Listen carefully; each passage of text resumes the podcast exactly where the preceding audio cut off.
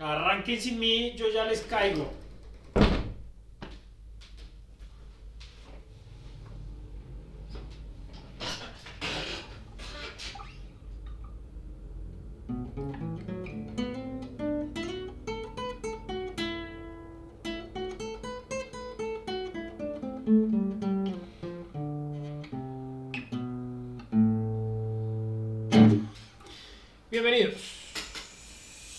Episodio de Pa' qué opino. Si igual no me van a hacer caso, yo soy su anfitrión, el mismísimo, el mismísimo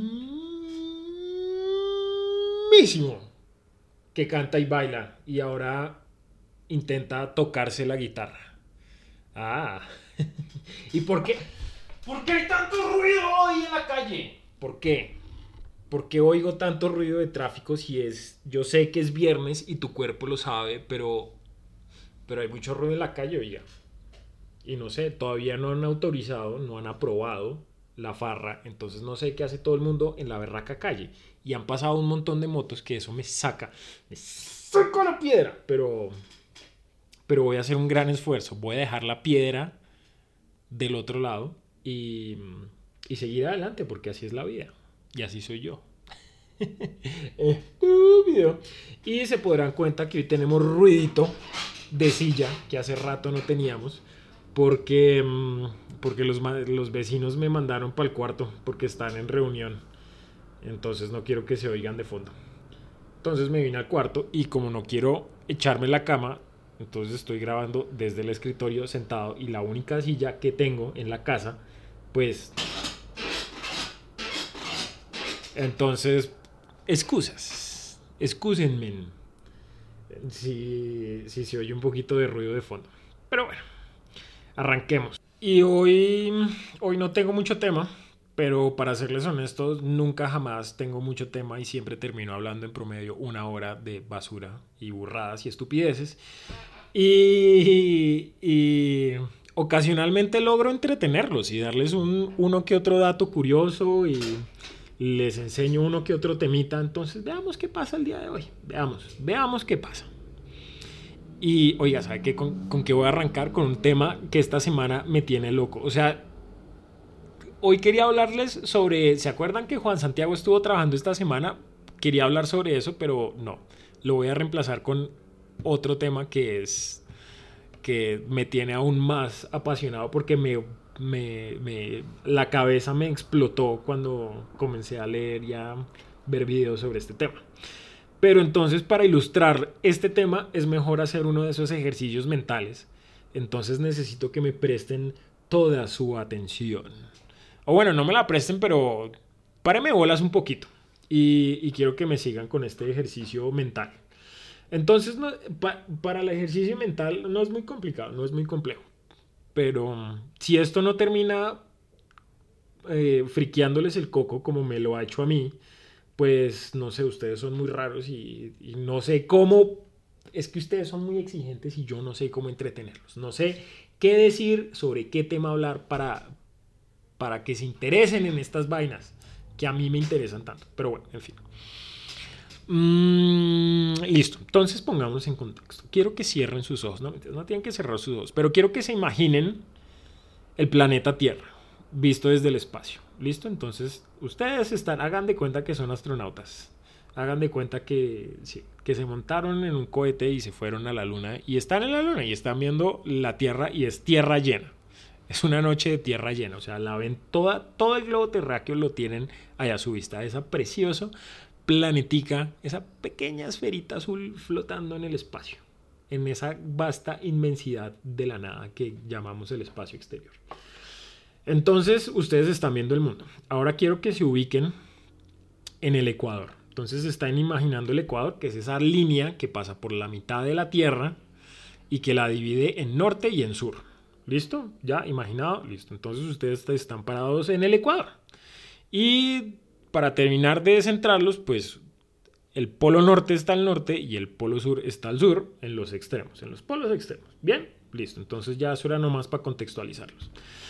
Entonces se pararon sobre el Ecuador y se van a fijar hacia el norte. Quiero que vean derecho hacia el norte. hacia el polo norte. Y van a caminar en línea recta desde el Ecuador hasta el polo norte. ¿Listo? Y van a pasar, van a caminar si quieren rápido, si quieren despacio, y pueden imaginarse todas las cosas que van a ver en ese viaje. Entonces, cuando van llegando al polo, ya están llegando al polo, y entonces ven, no sé, los caribús en el, haciendo sus migraciones, y los lobos, y qué más, y más al norte, las liebres polares, y las foquitas, y los narwhales, y, y llegan y hay un osito polar todo blanco, cachorrito, y ¡ay, tan lindo el potito! Y bueno, sí, y ya, y en fin. Y llegaron justo al Polo Norte que está en la cima del globo terráqueo. Sí, bueno, sí. Y llegaron justo al Polo Norte. Y entonces dijeron, ah, qué pereza, yo no me quiero devolver por el mismo camino por el que vine. Y lo que deciden hacer es una vuelta de un cuarto, o sea, giran 90 grados hacia la derecha, sí, ¿por qué no? Hacia la derecha. Y van a caminar en línea recta hacia abajo, hacia el sur, hasta que llegan al Ecuador de nuevo. Y entonces llegaron al Ecuador, ya está haciendo más calorcito, pero ¿sabe qué? Les toca devolverse al punto donde arrancaron. Entonces hacen otro giro de 90 grados, otra vez hacia la derecha para no perderse. Y van a caminar sobre el Ecuador hasta llegar al punto al donde arrancaron. ¿Listo? Muy bien. Bien, listo. Entonces me van a decir, oye Juan Santiago, ¿y ya? ¿Y eso qué? ¿Qué, qué, qué, qué? ¿Qué, qué pasa ahí? Bueno, pues aquí está la parte interesante. Ahora, cuando ustedes hacen la recopilación de ese trayecto que acaban de trazar, pues les dije que subieron, giraron, bajaron y luego se devolvieron. ¿Listo? O sea que ese trayecto lo pueden dividir en tres segmentos, en tres líneas. ¿Listo? Y si ustedes fueran a proyectar ese trayecto sobre un papel, si alguien les dice, dibújelo, quiero que ahora proyecten ese, ese trayecto sobre un papel. Mejor dicho, si les pidieran que en el mapa lo dibujaran, entonces ustedes lo que hacen es dibujan desde el Ecuador hasta el Polo Norte, bajan y se devuelven. Y recuerden esto, son tres líneas rectas. Tres líneas rectas lo que ustedes hicieron, porque caminaron en líneas rectas al Polo Norte, luego caminaron en línea recta hasta el Ecuador y luego caminaron sobre el Ecuador, que es una línea recta. ¿Perfecto? ¿Bien? Listo. Entonces cuando ustedes proyectan ese transecto, ese trayecto, bueno, transecto también, ¿sí? Ese transecto sobre el papel, ¿qué figura les da? Quiero que me digan, ¿qué figura les da? Les voy a dar un segundito para pensar. Ya, listo. Les debería dar un triángulo, ¿no? Porque son tres líneas rectas que terminan en el mismo punto, que se conectan. Y en la geometría que le enseñan a uno en el colegio, esa figura se llama triángulo, ¿no? Hicieron un triángulo. Muy bien. Bueno, ¿y dónde está lo sorprendente? Aquí es donde viene lo sorprendente. En el colegio a uno también le enseñan que los ángulos internos de un triángulo jamás pueden superar los 180 grados. Pero ¿qué pasa? Resulta que cuando ustedes iban a arrancar se dieron cuenta que el ecuador y la línea que usaron para subir hasta el Polo Norte, que si se acuerdan se llaman meridianos, esa intersección que, que está entre el ecuador y el meridiano siempre forma un ángulo de 90 grados. ¿no? Es un ángulo recto. ¿Por qué? Porque son líneas perpendiculares. pero bueno, ya, eso no importa. Entonces, si ustedes dibujaron ese trayecto sobre un papel, dibujaron un triángulo. El problema está en que su triángulo, el que dibujaron, debería tener tres ángulos de 90 grados. Y 90 más 90, 180. Más 90 es, no, no sé, ¿cuánto es 90 por 3. 270. Uy, mago. Mago con las matemáticas. Entonces les dio un triángulo de 270 grados. O sea, un triángulo con tres ángulos rectos. Y eso es imposible. Es imposible, pero lo acaban de hacer. ¿Por qué? Porque lo hicieron no sobre el papel, sino lo hicieron sobre el planeta, que es una esfera. Pom, pom, pom. Bueno, entonces aquí es donde se complica la cosa. Y, y ya, pero solo quería hacerlos pensar en eso. Que ustedes pueden formar un triángulo en el planeta con tres ángulos rectos y, y ya. Y eso, o sea, no es muy sorprendente. No, no les vuelve loca la cabeza. Porque en el papel, o sea, si ustedes fueran a dibujar una figura con más de un ángulo recto, tendrían que formar una figura de más de tres lados, obligatoriamente. Mejor dicho, o sea, la única figura, o sea, por ejemplo, un cuadrado. Un cuadrado tiene cuatro ángulos rectos y los lados son igual de largos, ¿no? Pero... Pero no, pero acá no. Acá no. O sea, mejor dicho, ustedes hicieron un cuadrado de tres lados cuando caminaron sobre el planeta y usaron tres ángulos de 90 grados. No, es muy, muy extraño. Y resulta que esas son las bases de una geometría que no es la que le enseñaron en el colegio, porque la que le enseñaron en el colegio es la geometría euclidiana. Y esta geometría se llama geometría, como los matemáticos son tan creativos, igual que los biólogos, pues le pusieron geometría no euclidiana. Y existen dos tipos de geometría distinta, que son eh, no euclidiana distintos, que es la geometría hiperbólica y la elíptica. Y bueno, sé que la cosa se complica un poco, se complica mucho. ¿Por qué? Pues porque he estado leyendo y no entiendo mucho al respecto. Pero lo único que sé es que en la geometría hiperbólica, si usted está, digamos, sobre un espacio que es un círculo, resulta que la distancia más corta entre dos puntos de ese círculo no es una línea recta como en la geometría euclidiana, es una curva. ¿Sí? Lo cual es muy raro. Pero sería muy chévere poder hacer o poder jugar deportes en un espacio hiperbólico porque así usted tendría que tener en cuenta que tendría que tener precisamente en cuenta eso, que la distancia más corta entre dos puntos no es una línea recta, sino es una curva. Entonces, si usted fuera a jugar golf, por ejemplo, yo, que soy un paquete para jugar golf, y todas las curvas me salen con slide, que es, mejor dicho, con efecto y hacen una curva la berraca, pues me iría mejor que en el golf normal, que sí se juega sobre un plano euclidiano. Así sea tridimensional, digamos que sí. Y es que esto es lo que, lo que me deja a mí loco. Que desde nuestro punto de referencia, o sea, desde el punto de referencia en que nosotros vivimos, digamos que nuestro marco de referencia es la geometría euclidiana y es muy normal porque para nosotros la distancia más corta entre dos puntos es una línea recta. Porque en general el espacio donde vivimos no tiene una curvatura gaussiana, que es la curvatura de las superficies, sino que vivimos más o menos en una tierra plana. Por eso es que hay gente que dice que la tierra es plana, pero no lo es.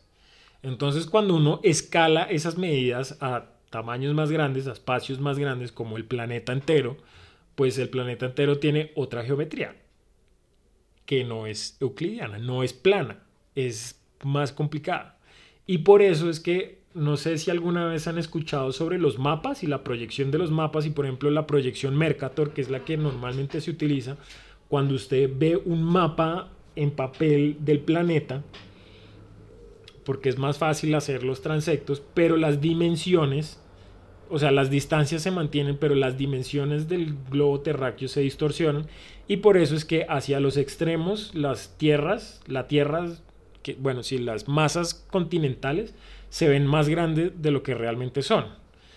Esa es la proyección Mercator. Entonces han intentado hacer 8000 proyecciones distintas de mapas que la Tierra es una esfera y si usted intenta proyectarla, por más que lo intente, intente proyectarla sobre un plano bidimensional, pues es imposible. Nunca va a quedar bien hecho. Mejor dicho, usted nunca jamás ha visto un mapa real de la Tierra.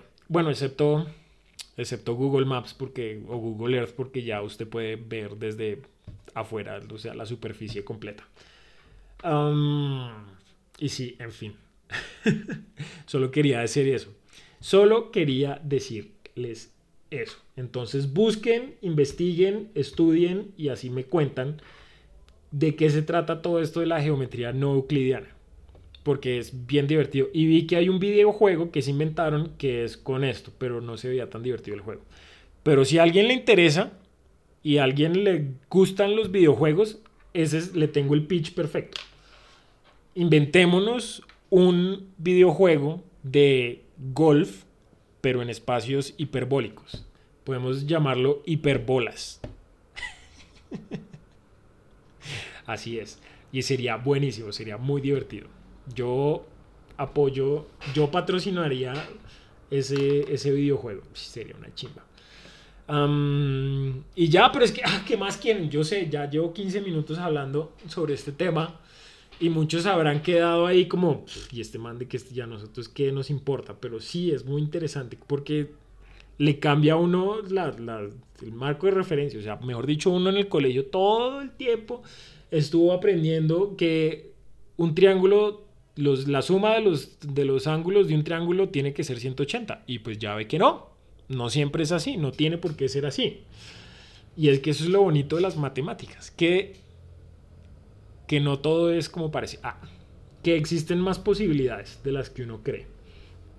Mmm y ya, sí, ya, mucho de, de, geometría hiperbólica. Pero, y bueno, ¿qué más? Ah, sí, y lo otro que quería hablarles hoy era de. Del. Ah, pues del trabajo. De lo que estuve trabajando. ¿Se acuerdan en qué estuve trabajando? Porque lo dije. Yo les conté en qué estuve trabajando. Pero como ustedes nunca me paran bolas, como ustedes no me hacen caso en nada, pues entonces no, no saben, no se acuerdan. Y digan, ay, si usted estaba trabajando en... No, no se Así lo haya dicho hace, hace pocos episodios. Mejor dicho, le voy a dar un premio al que me diga, al que me mande ya mismo, apenas escuche esto, pause y mándeme un mensajito, ya sea a paqueopino.gmail.com o a mi WhatsApp, para los que lo tienen. Usted trabajó en un evento que se trataba sobre este tema. ¿Listo? Y si lo hace, le prometo darle un regalo, una chocolatina de la que usted quiera. La que más le guste a usted, esa se la regalo y va por cuenta de pa' qué opino si igual no me van a hacer caso. Ese va a ser el concurso del día. Habiendo dicho eso, pues estuve trabajando en un evento que era sobre las enfermedades raras. Era para conmemorar, ojo, y esto lo aprendí trabajando en ese evento, que uno no celebra, sino, con, sino conmemora el Día de las Enfermedades Raras que se conmemora, no se celebra, y casi la cago, casi digo se celebra, que se celebra el 28 de febrero de todos los años. Entonces el 28 de febrero es el Día Internacional de las Enfermedades Raras. ¿Y qué son las enfermedades raras, Juan Santiago? Pues las enfermedades raras, como su nombre lo indica, son enfermedades que son muy raras. Pero no, espérese. Una enfermedad rara se define como una, enfermedad que tiene cierta prevalencia en una determinada población.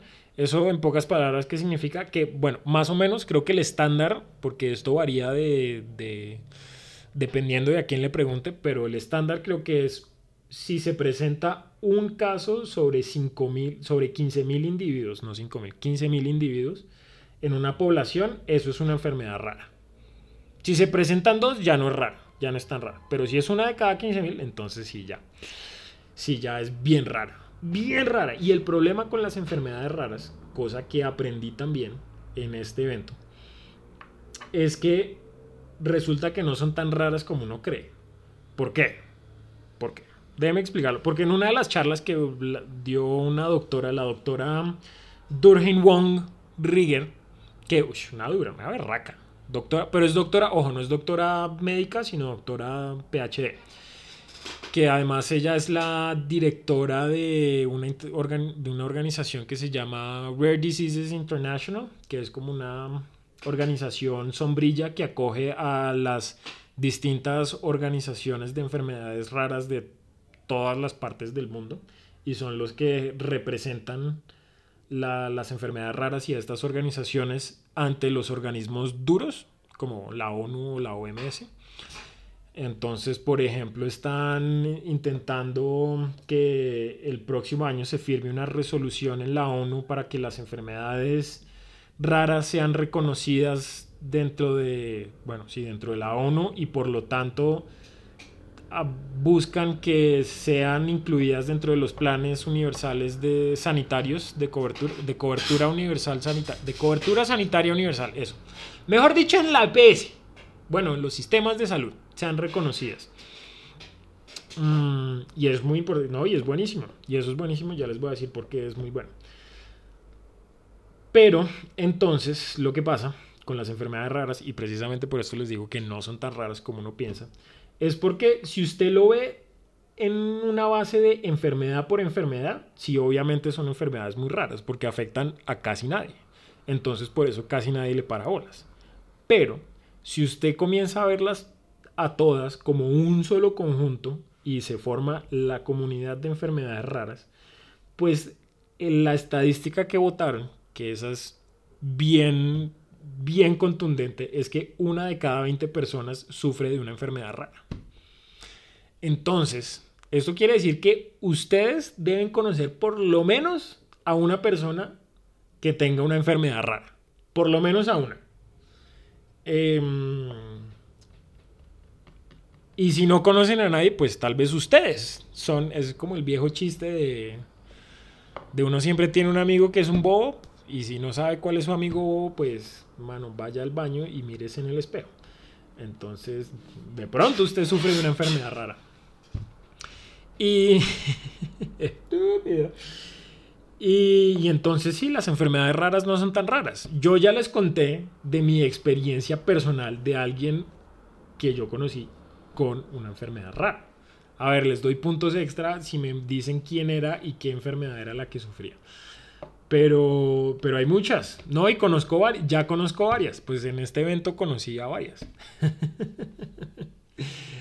Eh, porque el evento lo organizaba la, la FECOER, que es la Federación Colombiana de Enfermedades Raras, y el presidente o el director o el, gran jefe pluma blanca de FECOER es em, un doctor que no solo es doctor, sino también sufre de una enfermedad rara. Entonces ya ahí conozco dos. Ah, y ahorita me echaron el chisme de que una amiga también sufre de, esa, sufre de otra enfermedad rara. Pero no me dijeron cuál era. ¿Por qué? Porque es que mis amigos son unos chismosos y les gusta contarme las intimidades de mis otros amigos. Bueno, mejor me callo antes de que después se pongan bravos conmigo.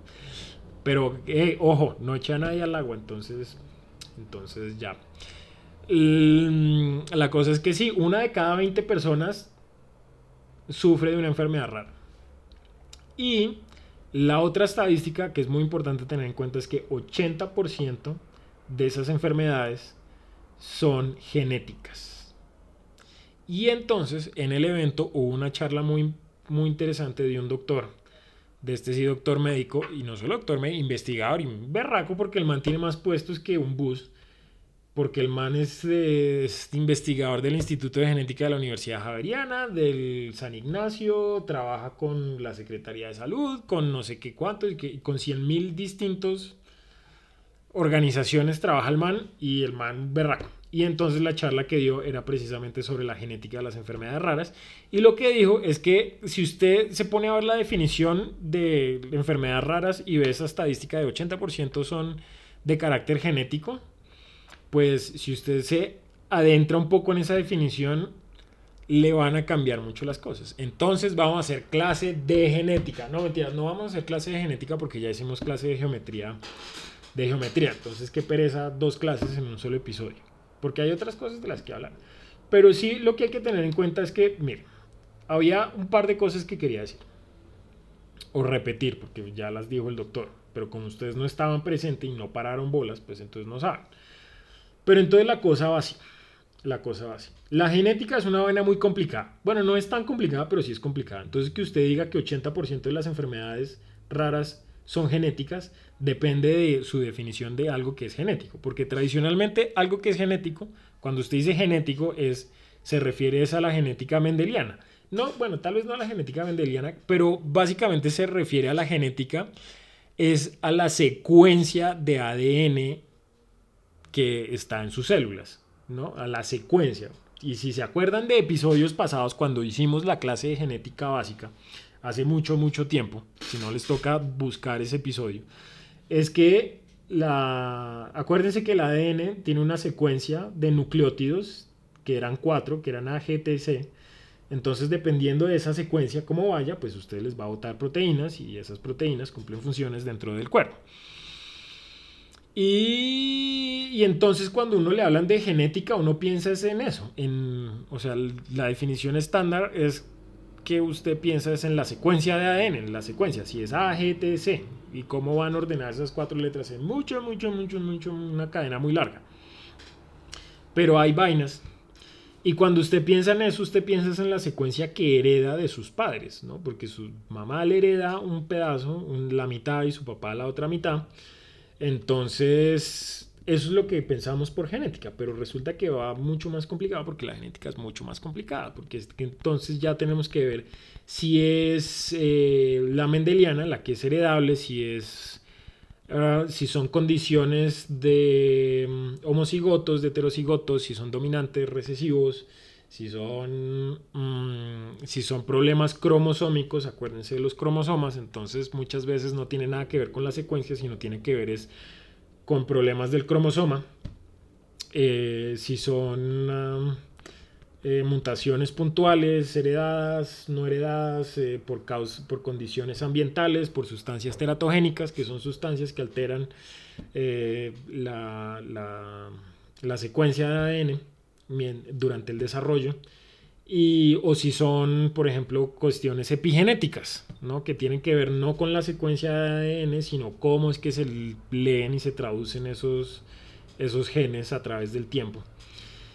Y, y, sí, sé que estoy hablando mucha carreta y que ustedes dicen, este man de que está, pero entonces no, no, no, les voy a hacer la clase de genética porque es que ya les hice la clase de, de geometría y dos clases no. Y ya sé que estoy repitiendo, pero no, no. Entonces, lo que les quería decir es, es eso, que las enfermedades raras no son tan raras, primero. Y eso es bueno.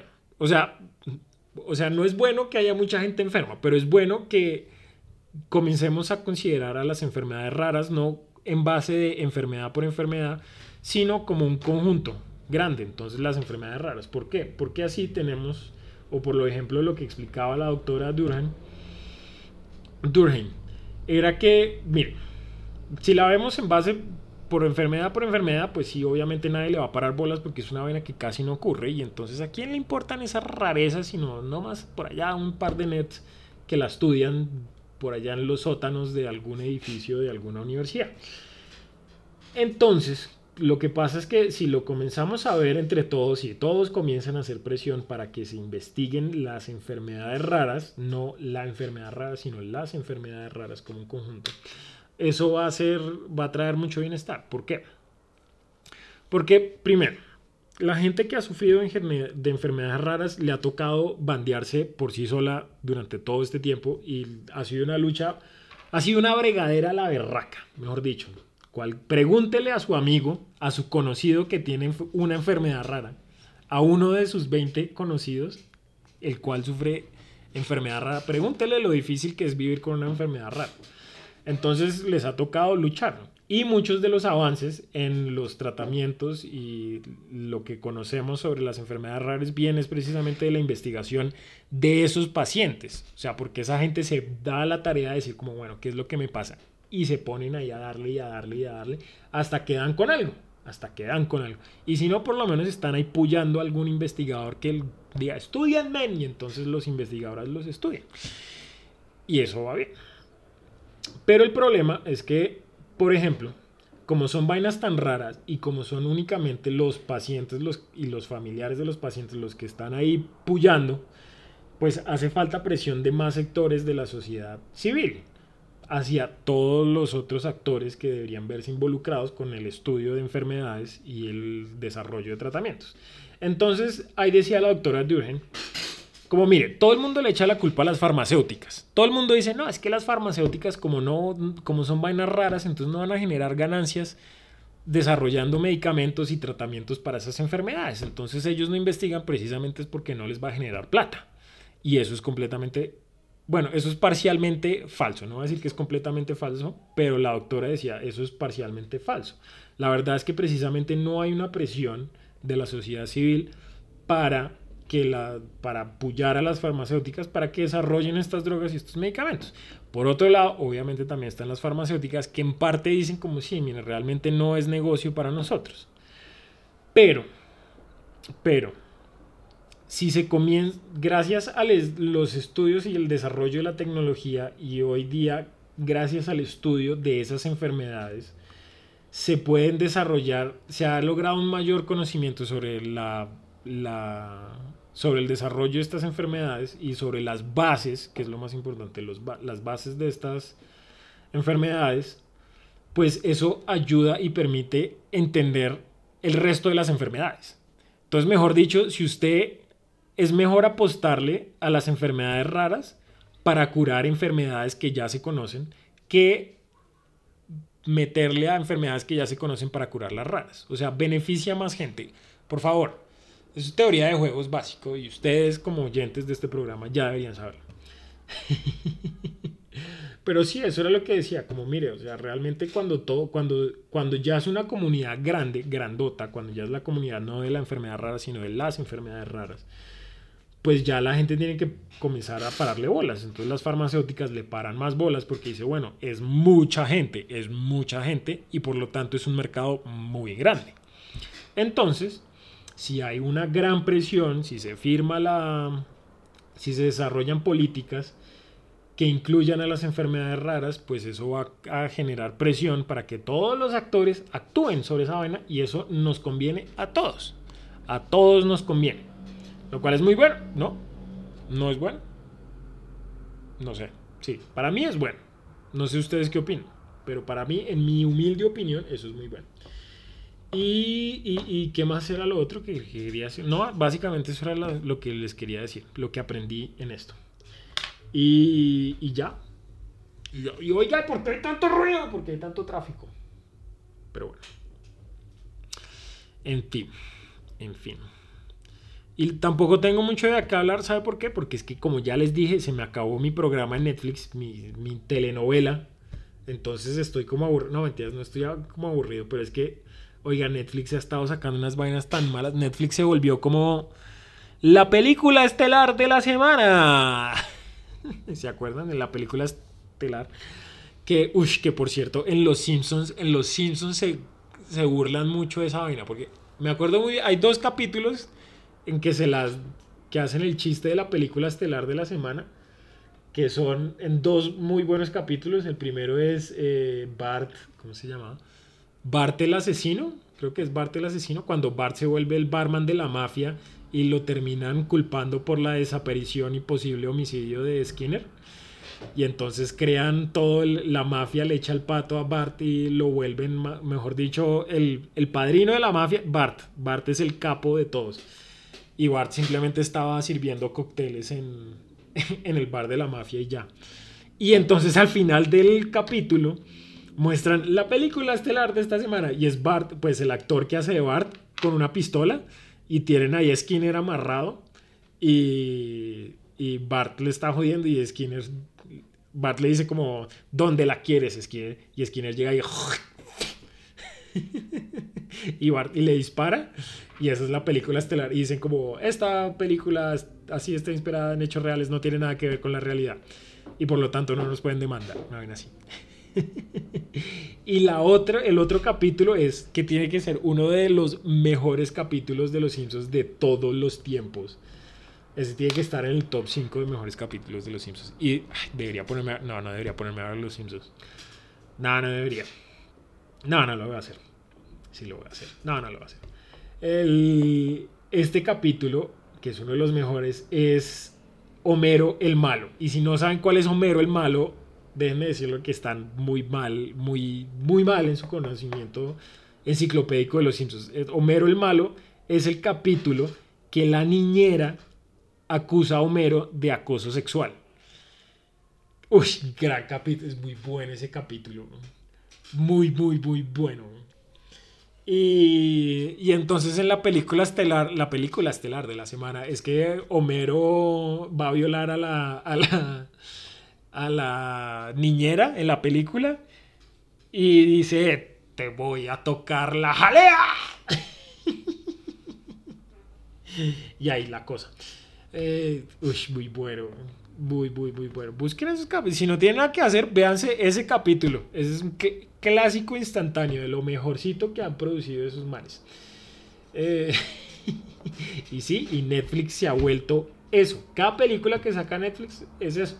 La película estelar de la semana, porque el otro día me vi una más mala, que también basado en hechos reales, se llamaba El juego de Molly y no, no, ni siquiera me voy a molestar y perder tiempo con eso porque no, muy mala. Esa me la vi la semana pasada. Uy, uy qué película, qué bodrio, qué bodrio. Pero, ah, volviendo a un tema del cual hace un, un, par de episodios no hablo, es que, y que debo actualizarlos, ya que estoy hablando de Netflix y películas, es el ciclo de Estudio Ghibli, que ya voy por la mitad. Ya voy, vamos, que no, creo que ya pasé la mitad. Pero no es eso, sino que quería contarles que ya por fin llegué a la princesa Mononoke, que uff, peliculaza. Peliculaza. Qué gran película. Yo me la había visto hace años y no me acordaba lo buena que era. Me acordaba que era muy buena, pero me, sorprendió lo buena que es. Entonces ya voy por la mitad del ciclo de películas de estudio Ghibli y por fin llegué a La Princesa Mononoke, que es muy buena. Muy buena esa película. desde donde lo vean. O sea, la narrativa, la animación, el arte, la estética, la, narrativa, el ritmo, la música, los personajes, el arco, todo es muy bueno, todo es muy bueno. ¿Por, por dónde arrancar? No sé, vamos a hacer eso. Vamos a... Bienvenidos a una nueva edición cinematográfica de Pa' qué opino, si igual no me van a hacer caso. Nuestra reseña cinematográfica de la semana. En esta, en esta edición les traemos a ustedes el clásico de 1997, La princesa Mononoke. Mononoke no del director Hayao Miyazaki. Estúpido. Y, y sí, bueno, es eh, animación japonesa tradicional. Claro que leí que 10% de la animación de la película es por computadora. Claro que yo no me di cuenta, o sea, está tan bien hecha que usted no se da cuenta. Y para hacer una película de 1997, si tiene gráficos animados por computadora, y eso ya, o están muy bien hechos porque uno no se da cuenta. Y la, y la, no, la animación es muy cerda muy bravo, muy bravo. Tiene unas secuencias de, no sé, cambios de luces y, flujos de, de y flujos de fluidos y fluidos. Uy, muy, muy cerdo, pero es que le estoy pegando a mi vasito de, de, agua porque tengo un lápiz en la mano. Porque me emociono y lo muevo mucho y le pego al, al vasito. Pero ya, no, uy, muy buena es la animación. Y la historia, la historia es muy buena. Y no solo, bueno, la historia es muy estándar, sí, porque es cuento de, no cuento de bueno, sí, medio de hadas, pero de princesas y héroes y, y la historia es estándar, pero el desarrollo de los personajes no. Y los personajes que se presentan no son los típicos y es muy bueno. Y entonces lo que es, voy a hacer en este momento es que me la voy a tirar como solo Juan Santiago sabe hacerlo. Entonces les voy a... Si no se la ha visto, pare aquí este episodio, deje así, vaya y se la ve y luego viene, porque les voy a contar de qué, se, qué pasa en la película. Voy a hacer la reseña cinematográfica completa. Entonces, párele bolas. Párele bolas porque así va la historia, más o menos. Hace mucho tiempo, no me hace mucho, ya arranqué mal, ya me la cagué. Mejor dicho, ya, ya pare. No. En un lugar remoto del Japón feudal se encuentra nuestro héroe, el príncipe. No me acuerdo cómo se llama el príncipe, pero es un príncipe el punto. Entonces el príncipe, este man, está de cacería en el bosque, ¿no? Y el man es príncipe de una tribu, de una tribu, sí, hasta ahí vamos. Entonces el príncipe es príncipe de una tribu y el man se fue a cazar con, uno, con su fiel sirviente, un cuchito, que no sé quién es, y no es tan importante. Pero entonces el man se va a casar. ¿Por qué? Porque en el bosque algo raro estaba pasando. Entonces el man fue a ver qué, y como es el príncipe, el man es el que soluciona las cosas. Entonces se va, se va ahí de cacería. Y en esas cuando está de cacería, pues a que no adivinan qué aparece. Aparece un monstruo, un monstruo. Y entonces el man se da cuenta como, no, ahí va el monstruo, tengo que cazarlo. Y se da cuenta que el monstruo va a salir del bosque. Y afuera del bosque había tres peladitas que estaban ahí jugando, ¿no? Estaban ahí, eh, parchadas. Y el príncipe se la pilla como no, el monstruo va a matar a las tres peladitas, yo tengo que hacer algo. Entonces el man se monta en su ciervo, que se haga de cuenta como un caballo, pero tiene cachos largos y no es un unicornio porque no son dos, sino, no es uno, sino son dos y bien largos. Y no tiene cola de caballo, sino cola de venado, entonces es un ciervo, ¿listo? Entonces el man se monta en su ciervo y sale cabalgando. Muy rápido, muy rápido. Y alcanza a desviar al monstruo, alcanza a pasarle por el frente entre el monstruo y las peladitas y se, y llama la atención del monstruo y entonces salva las peladitas y uno es como, uy, sí, bien, vamos, vamos, príncipe. Y entonces el príncipe entra en combate con el monstruo y ¡tran! y mata al monstruo. Y resulta que el monstruo era un jabalí gigante, pero era un jabalí que estaba siendo consumido por el veneno. El man estaba envenenado, endemoniado, mejor dicho. Pero en esas, cuando el príncipe mata al monstruo, pues parte del veneno y el odio le caen en el brazo y lo infectan. Y entonces el man baila y uno dice, puta, ¿por qué? ¿Por qué si el man salvó a las tres peladitas, entonces ahora el man está envenenado? Y entonces se reúnen en el pueblo del príncipe junto con la anciana del pueblo, que es la anciana sabia y lo que y el resto de los ancianos, porque es que los ancianos son los que más saben, porque son los que más años cargan. Entonces, entonces la anciana se las canta al príncipe así de una y le dice, mire, príncipe, usted, mejor dicho, ya separó ese, ese ese lotecito en el cementerio, porque es que usted ya no hay de usted se va a morir. Y se las canta así de una. Y entonces el príncipe queda como, ah, puta. Y el resto de los ancianos también quedan todos achantados porque se quedan diciendo como, no, pero como así, si este es el único príncipe, es el último príncipe de nuestra tribu. Y resulta que la tribu era una tribu que había sido desterrada por el emperador. Por el mismísimo emperador, los había desterrado y entonces era una tribu nómada y, era y por eso estaban tan alejados y tan apartados y, y, nadie los conocía. Y entonces, precisamente como era el último príncipe, pues entonces ahí quedaron condenados a desaparecer. Entonces ahí ya se pone un poco triste la cosa. Y entonces la anciana le dice al príncipe, mire, usted tiene dos opciones. O se queda acá y se muere, o se larga, se va a buscar su destino y morirse de frente, mirando a su destino de frente, como un varón, pues. Y entonces el príncipe dice, pues, ¿sabe qué?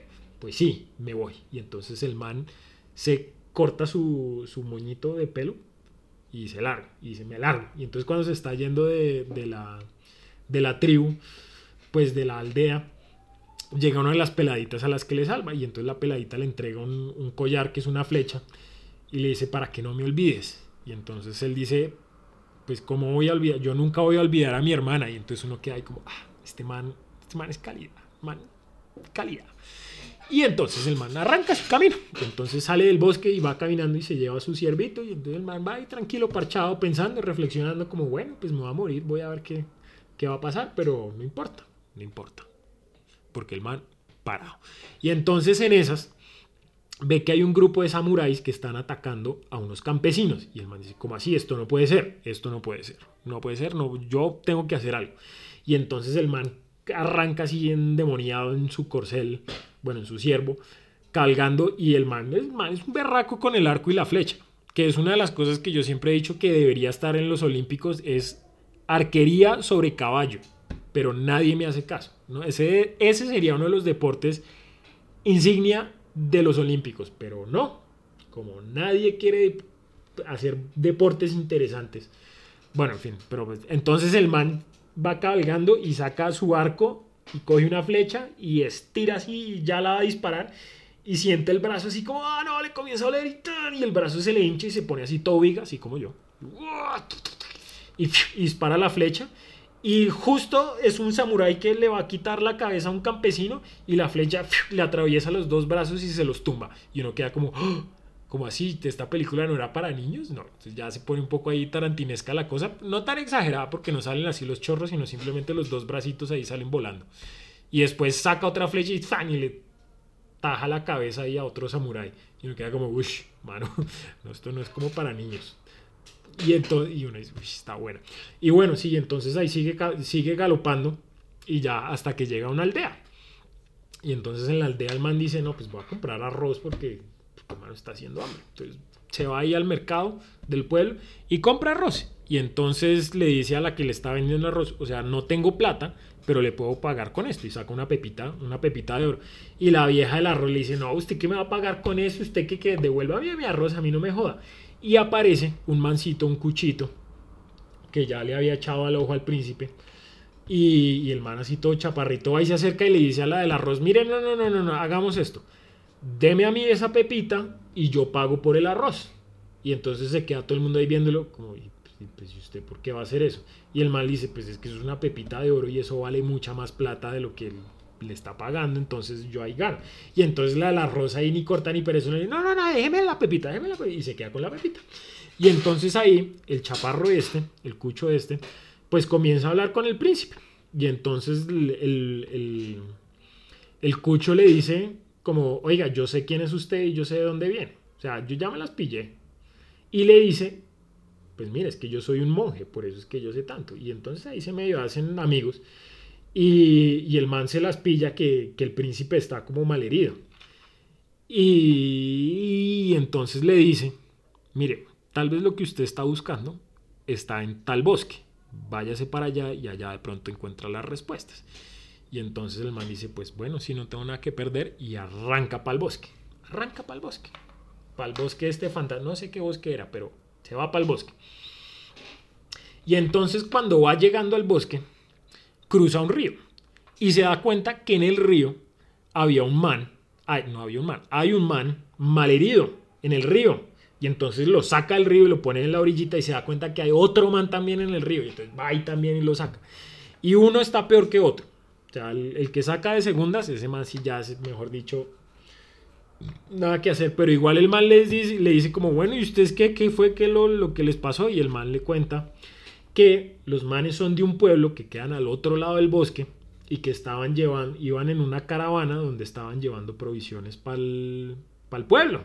Y en esas los atacaron los lobos. Los berracos lobos los atacaron y los botaron por un risco y los manes cayeron al río y sobrevivieron, pero que los lobos mataron un montón de gente. Y entonces el man dice como, bueno, yo los voy a llevar a ese pueblo, pero pues lo más rápido es atravesar el bosque. Y este man se friquea y les dice, no, usted no me vaya a cruzar a mí por ese bosque porque es que ese bosque está maldito y está lleno de espíritus y el que cruza ese bosque, mejor dicho, no lo cruza, mejor dicho, ahí se queda. Y en esas aparece un fantasmita, un espíritu del bosque así chiquitico, que parece un muñequito, y este man se friquea. Y el príncipe le dice, no, todo bien, este es un espíritu del bosque, estos son de los míos, son amigos míos, eso no, no pasa nada. Y entonces uno dice como, uy, mano, zonas, zonas ahí porque quién sabe qué va a pasar. Y entonces el príncipe se carga uno, echa sobre el ciervo al otro y arrancan a cruzar el bosque y entonces este man delata como no que nos van a matar, salgamos de este bosque, que nos van a matar, nos van a matar. No, que es que acá vienen los lobos y acá viene la princesa Mononoke y después les cuento quién es la... Bueno, la princesa Mononoke en, en japonés Mononoke significa como... O no sé, un mononoke en Japón es como una criatura que se transforma y, y es maligna y se vuelve, se transforma en animales salvajes y puede matar a la gente. Por eso le dicen Mononoke. Entonces está la princesa Mononoke y no, hermano, no queremos aquí que nos, que nos maten. Mejor dicho, crucemos esto rápido. Y entonces los manes cruzan el bosque, pero los cruzan muy rápido. Y entonces quedan todos como, uy, bueno, nos fue bien. Y salen, y cuando salen del bosque están a la orilla de un lago grandote y a la otra orilla del lago hay está el pueblo. Y entonces llegan al pueblo y cuando llegan al pueblo, dicen como, ay, volvieron estos manes que los, ya, ya los hacíamos por muertos, ya le íbamos a celebrar, el, aquí ya los estábamos velando. Y, usted, entonces usted quiere es que nos devolviese el man, el man bajo perfil, el man se la sabe, entonces dice, no, pues yo solo aquí estaba cruzando y me encontré a estos manes y los traje de vuelta. Y entonces en esas sale la, la, la dura del pueblo, la dura, la jefa del pueblo, mejor dicho, la alcaldesa, haga de cuenta de cuenta sale la alcaldesa del pueblo y lo recibe y dice como, como así, estos manes no se murieron en el ataque de los lobos. No, pues, hermano, usted, ¿quién fue? Entonces muestran ahí al príncipe, le dice, pues hermano, para agradecerle, en muestra de agradecimiento, lo invito esta noche a comer ahí al, al, al palacio ahí a que, a que nos acompañe y hablemos y nos cuente y todo. Y entonces el man dice, bueno, está bien. Y entonces el man entra al pueblo y, se, y comienza a conocer la gente. Y entonces resulta que ese pueblo era un pueblo de gente que la alcaldesa había, mejor dicho, sacado de otros pueblos, pero era gente de... gente de, de, ¿cómo ponerlo? Pues, haga cuenta, las mujeres que estaban en este pueblo, todas eran de lupanares y burdeles de otros pueblos. Entonces la alcaldesa le dijo, mire, si usted se viene conmigo a mi pueblo, entonces yo le voy a dar un trabajo digno y usted va a tener una vida digna y va a poder ser una persona de bien conmigo. Y entonces es lo que hace. Porque el pueblo, el pueblo es famoso porque tiene una industria de hierro y era el pueblo que tenía el control de hierro. Y las mujeres trabajaban en las fundidoras y tenían sus sus turnos y se les pagaba bien y vivían muy bien y podían andar con la cabeza, con la frente en alto, mejor dicho. Y por eso querían tanto a la alcaldesa. Y entonces también cuando se ponen a hablar con el príncipe, pues como el príncipe le salvó ahí a, este par de manes, se dan cuenta, no, este man es, este man es de buen corazón, este man es todo bien. Y también muchos de los que estaban en el pueblo eran leprosos que la alcaldesa había sacado de otros pueblos, porque es que en los otros pueblos a los leprosos los trataban como, como nada, como mugre, como basura. Como que no, y la, alcaldesa los puso pues a trabajar y entonces ¿sabe qué los tenía haciendo? Los tenía fabricando rifles. Entonces el pueblo tenía por eso su poder, porque tenía hierro y también fabricaba rifles y tenía polvo. Entonces, no, pues ya un pueblo muy avanzado. Y entonces invita al príncipe y el príncipe esa noche se vaya a comer con la alcaldesa y con todo. Y entonces la alcaldesa le muestra cómo funciona la cosa y todo lo que ha hecho y todo lo que ha trabajado. Y como, oiga, esta vieja es como dura, pero, pero espérese, acá hay algo sospechoso. Entonces el príncipe se las pilla, porque el man no es ningún bobo. El man se pilla que todo, para que todo el pueblo funcionara, para poder fabricar o tener el, el hierro, pues el pueblo había cortado medio bosque había quitado, mejor dicho, todo el bosque y había y estaba intentando explotar la, el subsuelo. Entonces el ecosistema se había ido para el carajo, pero a la alcaldesa le valía, le valía verga. Y precisamente por eso era que los lobos los habían atacado, porque como los manes estaban cagando todo el bosque, ya esta vieja le importaba cinco, y cada vez que llegaban los, la tribu de los monos a sembrar árboles, lo único que hacían era comenzar a dispararles entonces los lobos estaban embejucados y por eso habían atacado a la caravana y por eso se habían caído sus manes por el risco y por eso el príncipe se los había encontrado medio muertos en el río. Entonces el príncipe se las pilla y como el príncipe, como el príncipe venía de una tribu lejana, decía como, oiga, no, pero pues comienza a pensar como, oiga, pero, o sea, está bien que el pueblo, o sea, este pueblo es una chimba porque porque trata muy bien a las personas, pero se está cagando el ecosistema y, y lo que usted quiere es matar a los animales a los espíritus del bosque. Y entonces la, alcaldesa ahí como medio reacia, como, hmm, sí, bueno, está bien, ok, lo que tú digas. Y entonces el man ya se las pilla. Y como le habían hablado de la princesa Mononoke, que eran los lobos y la princesa Mononoke los que se las tenían velada, porque cada vez que iban por provisiones, entonces los lobos los atacaban. Entonces el príncipe dice, piensa, uno ya ahí se las uno, uno ya ahí se da cuenta, como el, príncipe está trabando algo y este como que se quiere ver con la princesa Mononoke para, para solucionar las cosas. Para solucionar las cosas. Y entonces en esas, bueno, come y tratan. Y entonces el príncipe vuelve ahí a quedarse con la gente del pueblo y comienza a hablar y la gente comienza a quererlo y las mujeres lo ven y dicen, uy, este muchacho tan buen mozo y tan querido y tan apuesto y tan, y tan decente, oiga, ese muchacho tan decente, oiga. Y, y entonces comienzan a cogerle cariño al príncipe. Pero en esas, la princesa Mononoke, que está reenvenenada con la alcaldesa, va por la noche y ataca al pueblo. Y entonces uno le ve así el odio en la cara, como, ah, este ya la voy a... Y el príncipe, y el príncipe se las pilla y dice como, uy, no, zonas, aquí hay que, hay que, aquí hay que hacer algo, aquí hay que pararlas. Y entonces el man se interpone porque la princesa Mononoke así se bota de un techo. O sea, primero se sube por una pared así caminando así, porque pues obvio tiene poderes de lobo, ¿no? Porque fue criada por los lobos. Entonces la princesa Mononoke así tú, camina por una pared y se sube al castillo y entonces llega al techo del castillo y entonces ahí lo sitúa toda la guardia del pueblo y la, y la alcaldesa está en la mitad de la plaza de la plaza central esperándola. Pero entonces el príncipe se la pilla como no, esto es una trampa esto es una trampa y lo que la alcaldesa quiere es matar a la princesa Mononoke. Pero también se las pilla que la princesa quiere matar a la alcaldesa y el príncipe dice, no, eso tampoco puede ser, eso tampoco puede ser. Y entonces el man va y se mete. Bueno, la princesa Mononoke primero se bota así el castillo y, y le disparan, pero le dan en la máscara que tiene, pero la máscara es como medio blindada, entonces no le pasa nada y se cae y tran y se para y entonces van a atacarla y llega la princesa y ta karate ta ta ta y, les casca a todos y, y, ya va a llegar a la alcaldesa y ya va a llegar y ya va a llegar y trin y entonces arrancan a pelear la alcaldesa con, con la princesa pero en esas está el príncipe ahí que cascándole a los guardias y buscando ahí llegar y entonces preciso, preciso llega ahí a la mitad de la plaza y tan le pega un golpe a una, le pega un golpe a la otra y las noquea y las deja noqueadas. Y entonces se carga la princesa Mononoke y le dice, miren, a los del pueblo, dice, mire, me voy, me voy, me la llevo y todo bien, no se preocupen, yo me encargo. Yo, déjenme a mí, yo me encargo.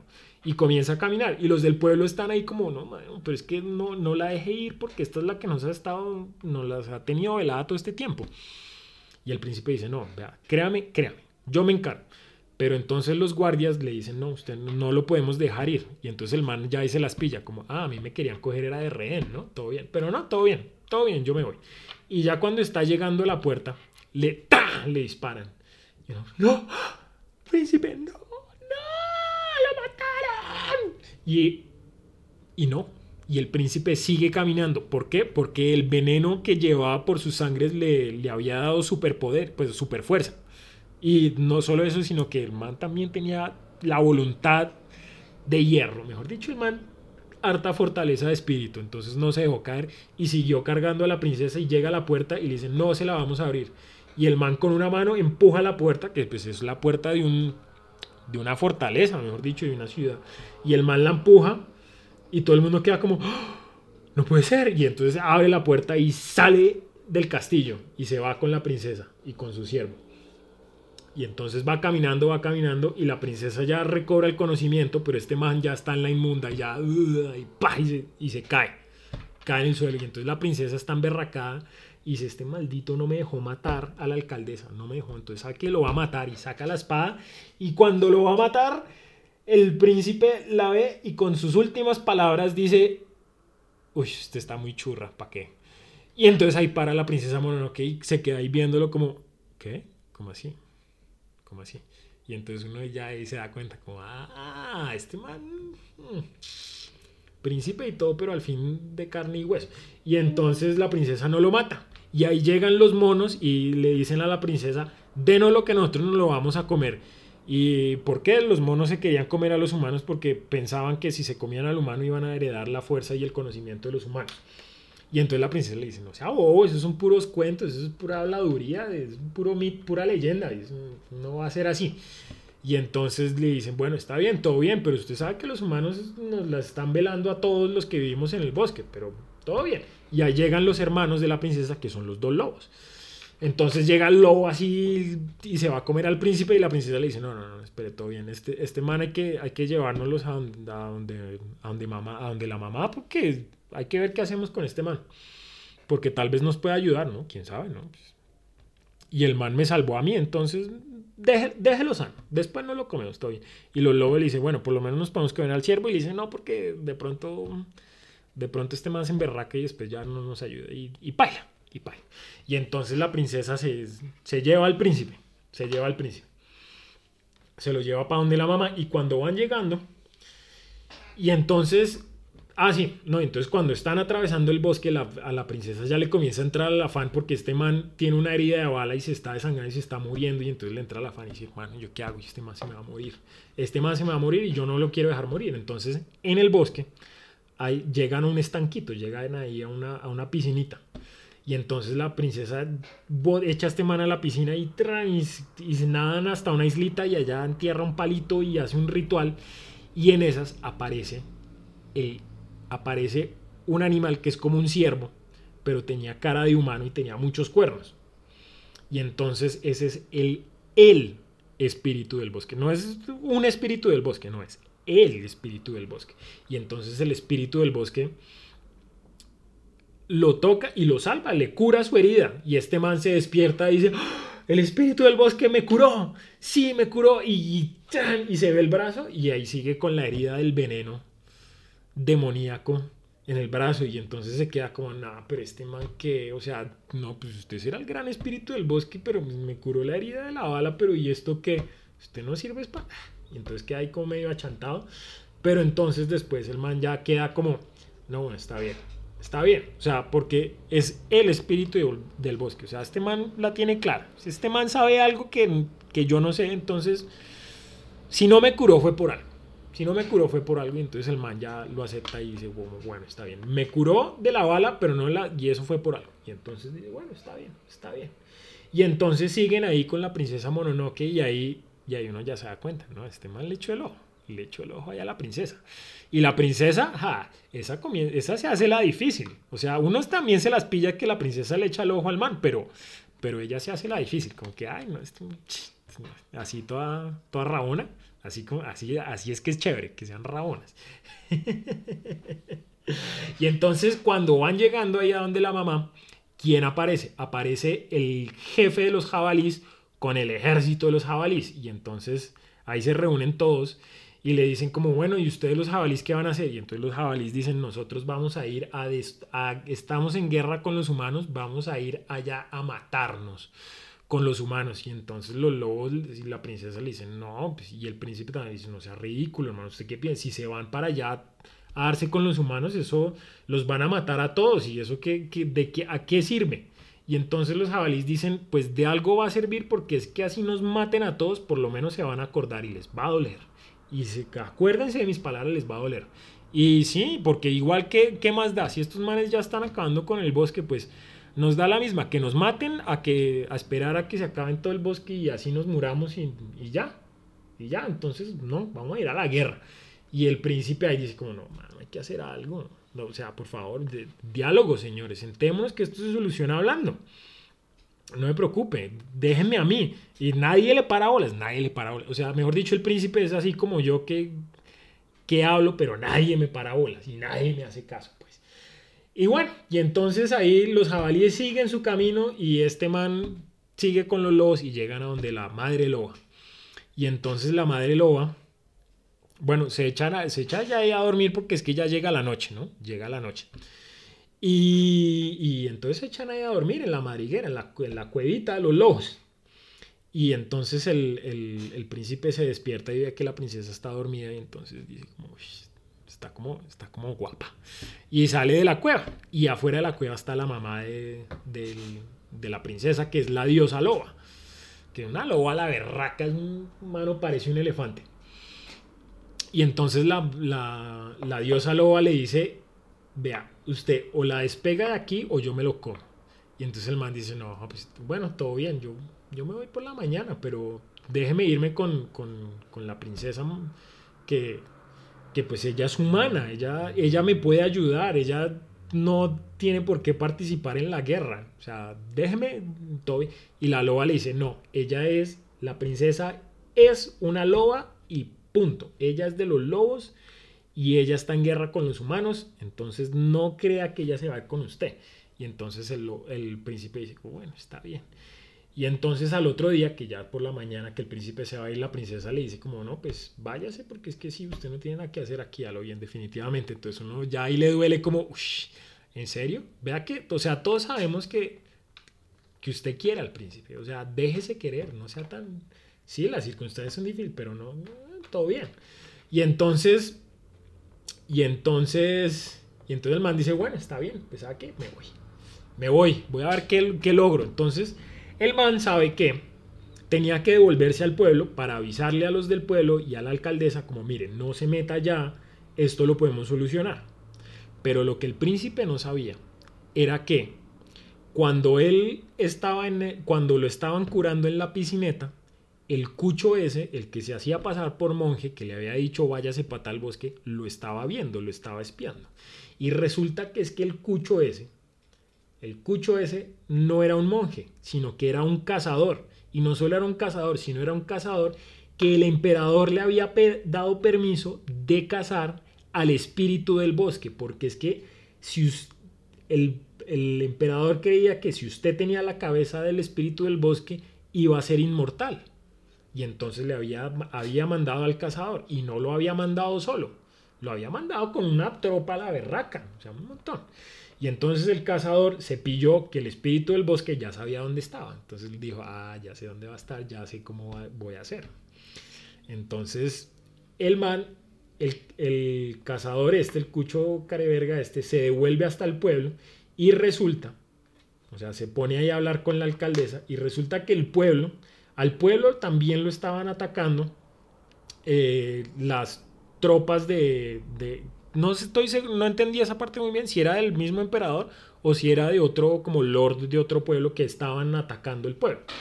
Y entonces cuando llega cuando llega al, el cucho este al, al, pueblo otra vez y se reúne con la alcaldesa pues resulta que estos dos estaban confabulando para matar al espíritu del bosque porque la alcaldesa quería matar al espíritu del bosque para que así los animales le dejaran la vida en paz y ella pudiera hacer lo que se le diera la berraca gana con el bosque. Y así no tuvieran que joder. Y entonces, el cucho este le dice, bueno, ya sé dónde está el espíritu del bosque, vamos y lo cazamos. Y entonces la, alcaldesa listo, le dice, listo, camine. Entonces lo que vamos a hacer es, nos vamos a llevar a todas sus tropas y nos vamos a llevar a todos los hombres del pueblo y las mujeres se quedan acá. Entonces cuando se van a ir, las mujeres le dicen, no, nosotros vamos con usted. Y entonces la alcaldesa le dice, no, yo necesito que ustedes, las mujeres, se queden acá porque es que si nosotros nos vamos, el careverga del emperador o del lord de este nos va a atacar y no quiero que, que, que invadan el pueblo. Mejor dicho, ustedes se tienen que quedar aquí cuidando. Y entonces se va de cacería la alcaldesa con todos los pueblos del, con todos los hombres del pueblo y con todas las tropas del emperador. Pues bueno, las del las que iban con el cucho, todos los cazadores, que eso era un reguero de gente. Y entonces, eh, entonces ya cuando se está despidiendo el príncipe, nos devolvemos a donde está el príncipe, entonces cuando se estaba despidiendo el príncipe de la princesa, pues la princesa le dice como, mano, no, en serio, o sea, tenemos que hacer algo. Y entonces el príncipe dice, esta es mi oportunidad, aquí está, aquí fue. Bueno, listo, sí, vamos a hacer algo. Entonces hagamos lo siguiente, usted váyase a donde los jabalíes y párelos y yo me voy al pueblo y paro a, esta, a, la alcaldesa, porque es que, hermano, si matan, o sea, hay que parar esto como sea. Y entonces arrancan por caminos separados, pero así con toda. Con toda, con toda, con toda. Y entonces el, el, el, príncipe, cuando va llegando al pueblo, ve que el pueblo lo están atacando y el man dice, oiga, ¿qué está pasando aquí? Entonces llega y entra al y cuando va a entrar al pueblo, pues no puede porque están sitiados y por allá de una ventanita se asoman y le gritan como, oiga, no, vaya y busque a la alcaldesa que se fue con todos los más del pueblo y están por allá en el buscando al, al, espíritu del bosque, lo van a cazar, lo van a matar. Entonces váyase y busque a esta vieja y tráigala con todos los hombres para que, pues, porque nos están atacando. Y entonces el príncipe dice, ay, puta, estos manes se fueron a cazar, no puede ser, no puede ser, esto va a ser una masacre. Y entonces el man arranca otra vez, se devuelve para allá a buscar a los a, los, a la alcaldesa. Y entonces el, por el otro lado está la princesa Mononoke que se encuentra con todos los jabalíes y todos los jabalíes emberracados, enzorrados. Y dice, no, ¿yo qué hago? ¿Yo qué hago? No, pues yo me tocó aquí cabalgar con estos manes porque ¿qué más hago? Y entonces cuando el príncipe llega, cuando el príncipe por fin llega a donde estaban, o bueno, donde se supone que estaba la alcaldesa, lo único que encuentra son todos los jabalíes muertos, un montón de gente muerta, eso están enterrando a todo el mundo. Y el man llega y dice, uy, Sonas, ¿qué pasó? Me demoré, ¿qué pasó? Si al pueblo lo están atacando, ustedes tienen que volverse para defenderlo. Y entonces le dicen, no, la alcaldesa ya se fue con este otro man, se fueron a cazar el espíritu y esos ya van bien adelantados. Y este man dice, no, no, güey, puto, ¿qué vamos a hacer? Y entonces ahí aparecen las tropas del emperador, o sea, los que se habían ido de cacería con el cucho, los cazadores del cucho, llegan ahí y dicen, bueno, ¿qué está pasando? Y entonces ahí hay como tensión entre los del pueblo y los cazadores. Y en esas, de entre un cadáver de, entre una pila de cadáveres de jabalíes se asoma el hocico de un lobo. Y entonces este man se las pilla y dice, no, este es el hermano de la princesa, hermano, como así toca salvarlo. Y entonces se va y intenta así mover el jabalí, pero el jabalí es una vaina monstruosa y, y por más super fuerte, super fuerza que tenga el príncipe, pues no puede, no alcanza a mover, no lo alcanza a mover, no alcanza a mover el...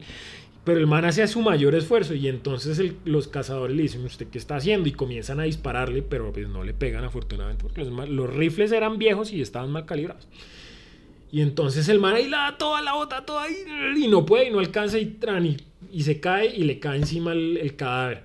Y entonces los del pueblo, que ya conocían al príncipe, dicen como no, pero como vamos a dejar morir. Y además los cazadores en la batalla habían utilizado a los del pueblo como carne de cañón. Entonces los habían utilizado, era mejor dicho, les valía verga lo que le pasaran a los del pueblo.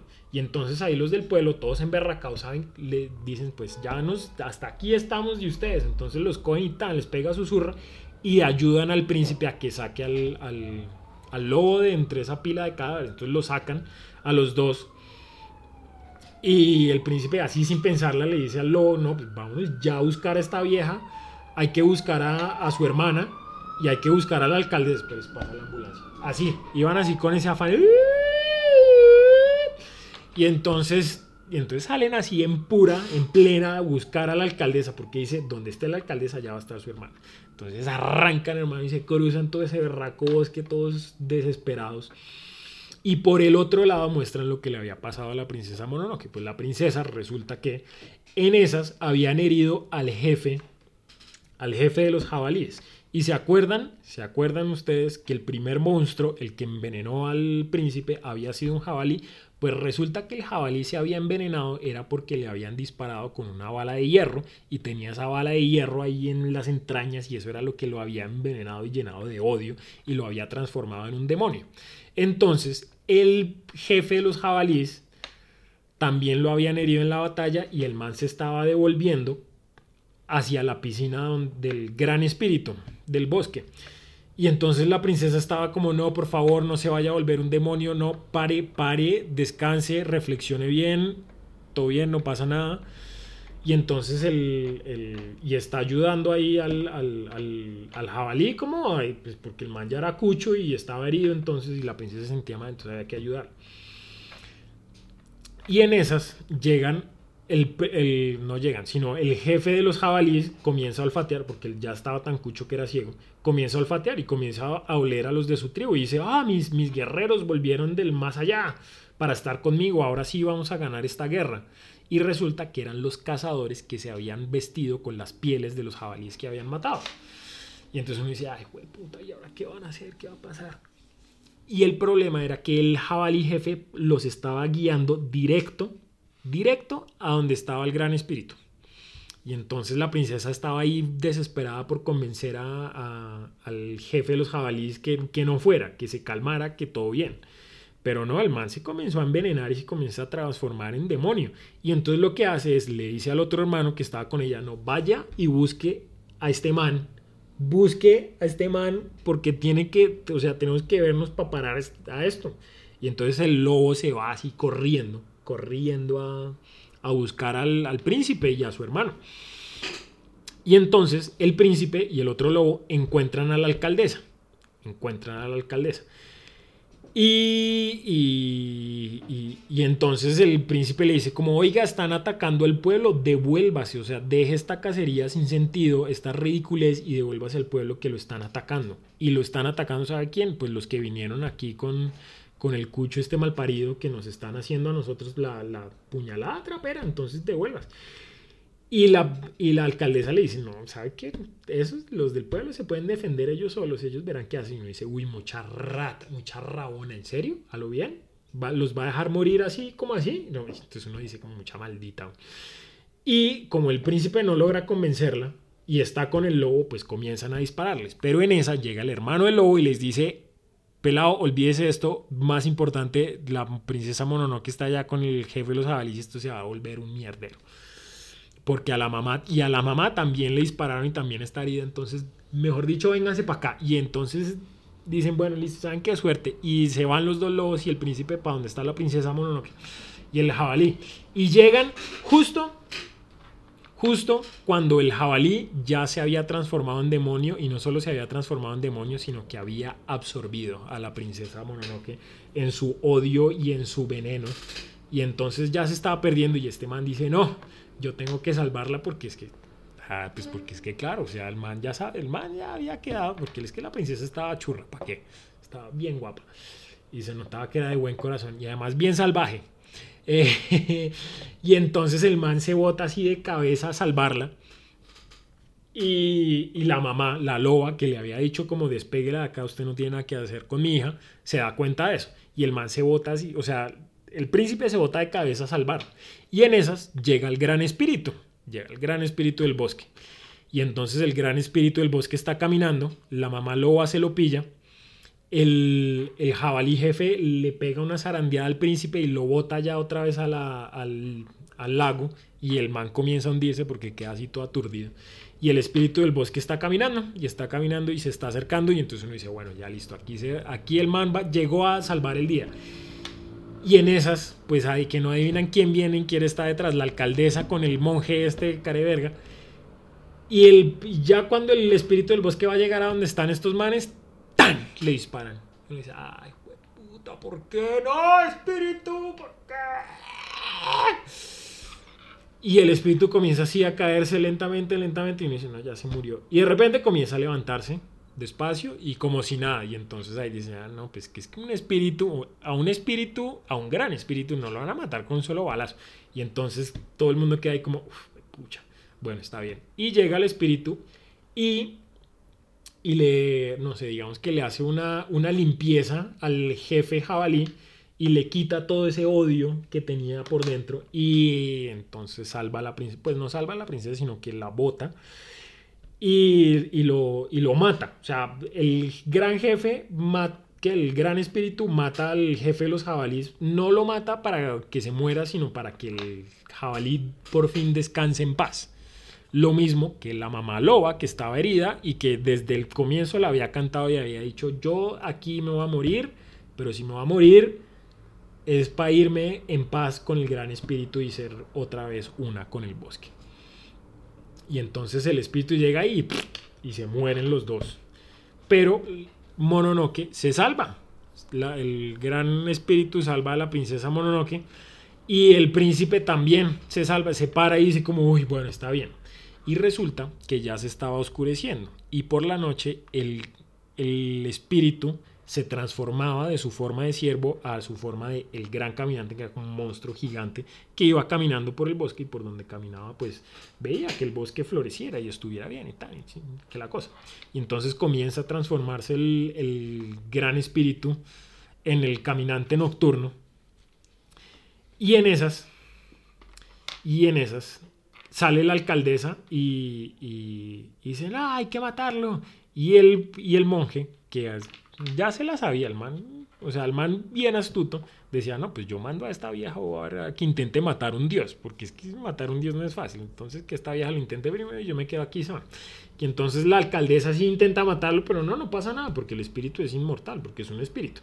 Y entonces cuando comienza a transformarse, el, el monje ya se la sabe, y ahí sí le dispara. Le dispara es cuando está en plena transformación y ¡tan! Y se le cae y le tumba la cabeza al, al gran espíritu y todo el mundo que como ¡ah, güey! ¡Puta! ¿Por qué? Si ya estaban tan cerca de todo.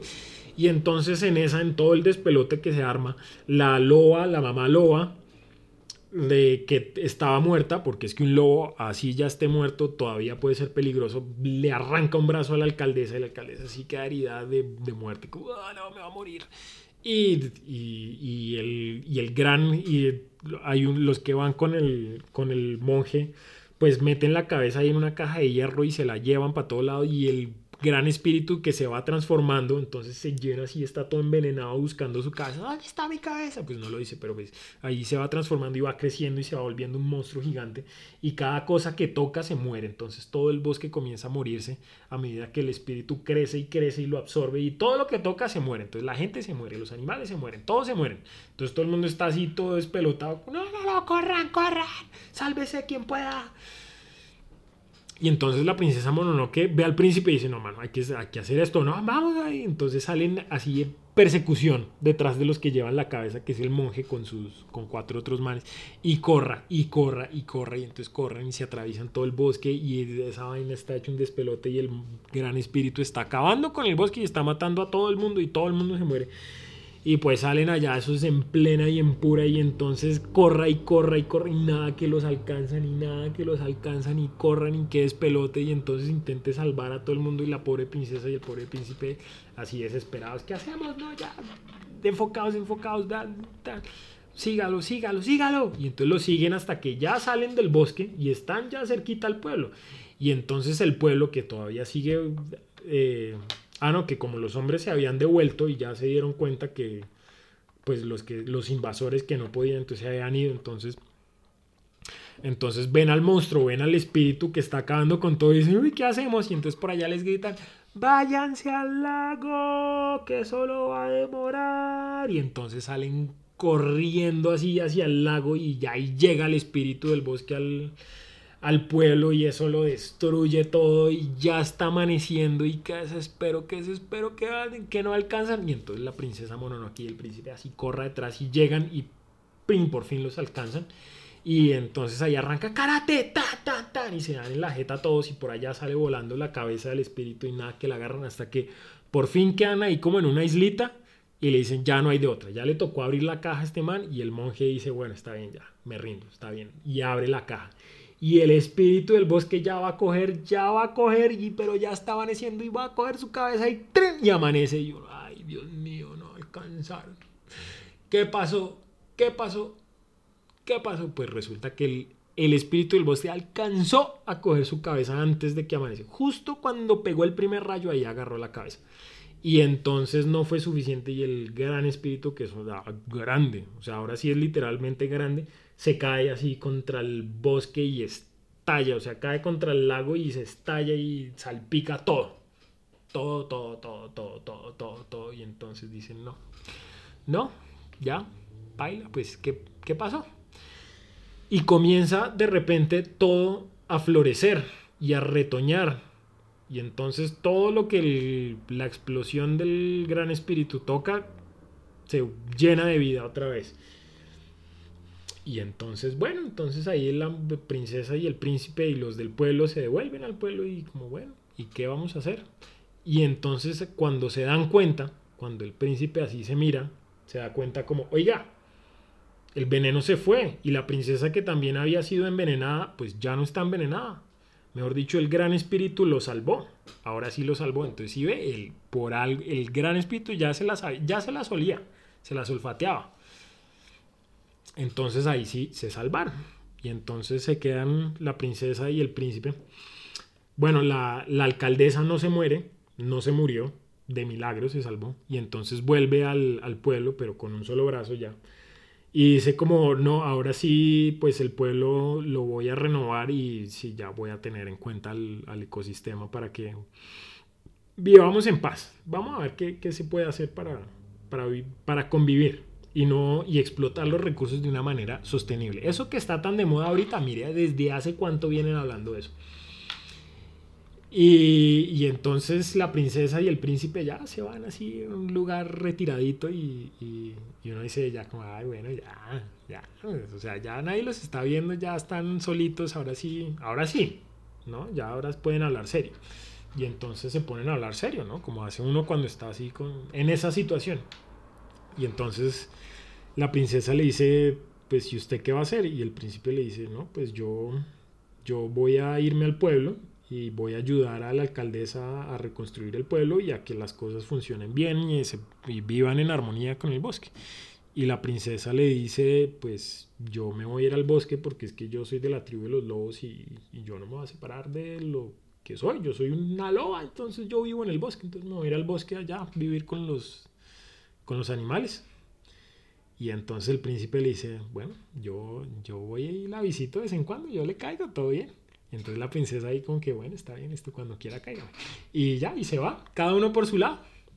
Y, y así concluye la princesa Mononoke. Ah, uy. Uy, Mike, ¿cuánto me demoré? Como 40 minutos contándola. Y la, y la película dura solo dos horas. Entonces, mejor dicho, si no les gustó, jódanse, ábranse porque estuvo muy bueno mi resumen, mi resumen de 40 minutos de lo que de la película. Estuvo bueno. Igual no dejen de verla porque es una gran película, es una gran película muy buena, de verdad que es muy buena. Dura dos horas, pero se pasa así súper rápido. Así como se me pasó a mí contarles este, hacerles este resumen que yo dije, no, pues se los resumo en 10 minutos y ya 40 minutos después. Eh, pero bueno, espero haberlos tenido entretenidos con, con, con esta historia. no sé cuántos habrán llegado hasta este punto. Creo que no muchos. No, no me aspiro a que muchos hayan llegado a, hasta este punto, pero si lo hicieron, felicitaciones, son unos duros porque su umbral de tolerancia es muy alto. Entonces sí, ah, pues ya para acabar, bueno, ya me este hora y media en este episodio, ¿por qué no? Mm, para acabar, pues es que es lo chimba, lo chimba de esta película es eso. Primero, que el romance es sutil, es bien sutil, pero muy bien hecho, porque es que usted se las pilla todas. Uno se las pilla todas, pero es así sutil. Uno sabe que es. No es como, no es como La Bella y la Bestia que uno dice como, ay, bueno, sí, ya, sí, se enamoró. O cualquier otra película de Disney que uno dice, bueno, sí, ya, se enamoraron, los, lo que sea. No, esto es bien sutil. Eso es bien chévere. Uno se las vuelve, uno sabe que, uno sabe qué va a pasar, pero son bien sutil. Y el romance es mejor así, sutil, por los laditos. Eh, lo otro es que precisamente la complejidad de los personajes, por ejemplo el antagonista o la antagonista, la alcaldesa, que se supone que es como la villana, porque es que uno la, uno la ve como la villana, como la mala.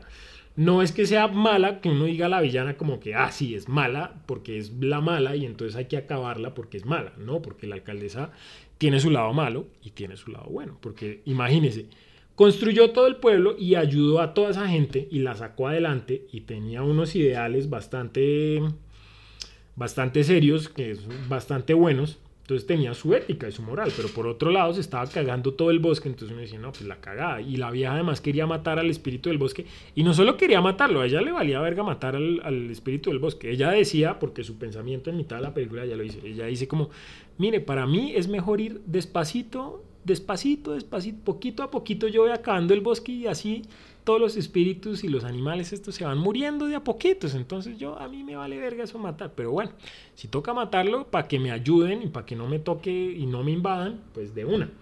Entonces uno dice, uy, esta es mucha mal parida. Pero al final, bueno, cambia de, de opinión.